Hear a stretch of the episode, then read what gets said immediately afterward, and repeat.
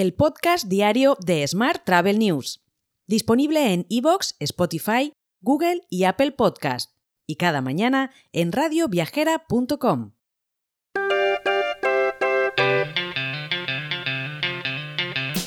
Saludos y bienvenidos, bienvenidas un día más al podcast de Smart Travel News, edición número 1203 del miércoles 14 de junio de 2023. Estamos recién llegados de Barcelona para cubrir el, evento europeo de Focusrite y hoy tenemos también nuevo día de eventos porque estaremos en Madrid cubriendo el ITH Innovation Summit, que como sabes se celebra en el Withing Center. Y además tenemos mesa redonda sobre ChatGPT e inteligencia artificial en el sector turístico, así que si estás por Madrid, esperamos verte por allí. Hoy además es el Día Mundial del Donante de Sangre. Importante. Vamos con la actualidad del día. Iberia no espera una resolución concreta de la Comisión Europea sobre la compra de Air Europa hasta la primera mitad de 2024, por lo que no habrá novedades este año, según ha desvelado el director corporativo de la aerolínea, Juan Cierco. Por su parte, Idrim Sodigeo respalda el artículo 10 del reglamento sobre los derechos de los viajeros por ferrocarril y ha hecho un llamamiento a la Unión Europea y a los Estados miembros para que lo hagan cumplir estrictamente y crear así un ecosistema de transporte multimodal más eficiente transparente y sostenible en la Unión Europea. Más temas. Madrid acoge la cuarta edición del Madrid Agency Forum, una acción de promoción especial para incentivar el turismo de reuniones madrileño organizada por el área delegada de turismo a través de Madrid Convention Bureau.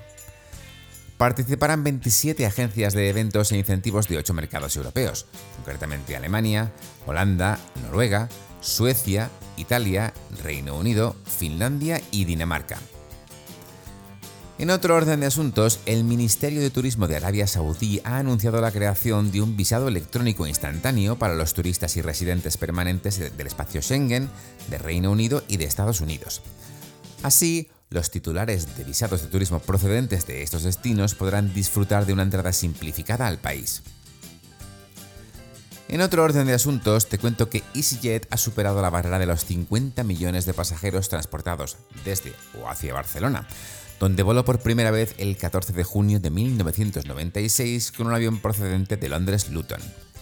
27 años después, la compañía sigue apostando por Barcelona con más de 1,7 millones de asientos ofrecidos para esta temporada de verano, un incremento del 2% comparado con el año pasado.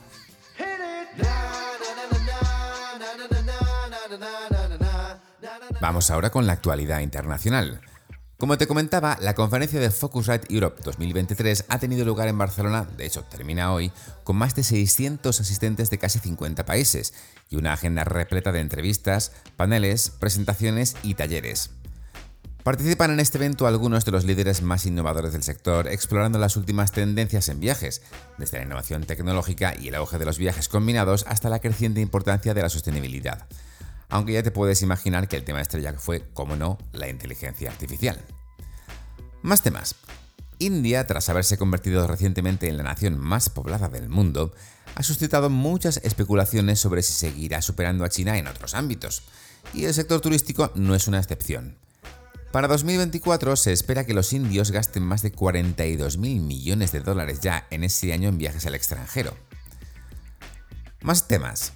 American Airlines y JetBlue Airways han ganado un poco más de tiempo para recurrir o deshacer su alianza en el noreste de Estados Unidos, que abarca los mercados de Boston y Nueva York después de que el mes pasado se declarara que infringía la ley antimonopolio. Por su parte, la firma Get Your Guide ha anunciado el lanzamiento de un viaje dedicado al icono de la Fórmula 1 McLaren Racing, este lanzamiento forma parte de la estrategia de la empresa que busca aprovechar el creciente interés por los viajes de temática deportiva, que han registrado un aumento interanual de la plataforma de más del 130% en el primer semestre de este año. Hoy también te cuento que NYC Tourism and Conventions ha anunciado cambios de liderazgo senior en el equipo de desarrollo turístico.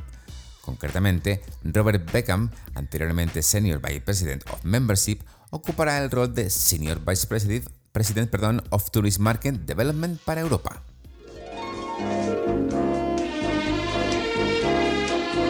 Hotel. Y terminamos hoy con la actualidad hotelera. Las patronales turísticas han trasladado al gobierno español, a través del Ministerio de Turismo, una serie de propuestas de mejora para la aplicación de los incentivos regionales en Canarias. Estas sugerencias pretenden generar mayor competitividad en la industria alojativa a través de una serie de cambios en los criterios recogidos en los fondos europeos destinados a la construcción y renovación de los establecimientos de las islas. Más temas. Melias se prepara para recibir este verano más clientes que antes de la pandemia, pese a que los precios continúan al alza. Así lo ha confirmado el vicepresidente y consejero delegado de la hotelera, Gabriel Escarrer, que ha avanzado que el nivel de reserva en libros se sitúa ya un 30% por encima de 2019 de cara a estos próximos meses. Seguimos hablando de Emilia, que ha puesto en marcha su estrategia de atención al cliente en redes sociales con la ayuda de la compañía Hootsuite. La empresa lleva mucho tiempo dando prioridad a las redes sociales y ahora ha ido un paso más allá. Ha adoptado Inbox, la nueva herramienta mejorada para diseñar y poner en marcha su estrategia formalizada de atención al cliente en redes. Más temas.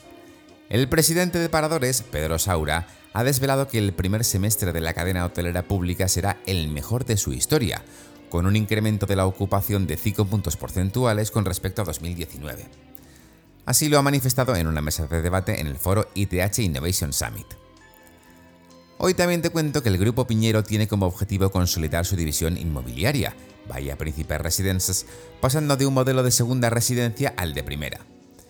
Para ello, el grupo ha puesto en marcha un plan estratégico, que conlleva una serie de inversiones por el valor de 16 millones de euros para dotar a sus dos residenciales ubicados en Playa Nueva Romana, en República Dominicana, y Tulum, en México, con servicios de primera vivienda. Y te dejo con esta noticia. Por supuesto, si hoy estás en Madrid, espero verte en el ITH Innovation Summit, que como sabes se celebra en el Withing Center, más concretamente en la sala aledaña Trus. Allí te espero. Para los demás, por supuesto, mañana más historias sobre el turismo. Hasta entonces, muy feliz miércoles. Si quieres apoyar este podcast, déjanos tus valoraciones y comentarios en Spotify, Evox o Apple Podcast. Recuerda que puedes suscribirte a nuestra newsletter diaria entrando en smarttravel.news en la sección Suscríbete. También puedes recibir un mensaje con este podcast y los titulares del día directamente en tu WhatsApp Solo tienes que añadir a tu lista de contactos el número 646-572-336 con el más 34 delante si nos escribes desde fuera de España y después enviarnos un WhatsApp con la palabra alta. Gracias por escucharnos.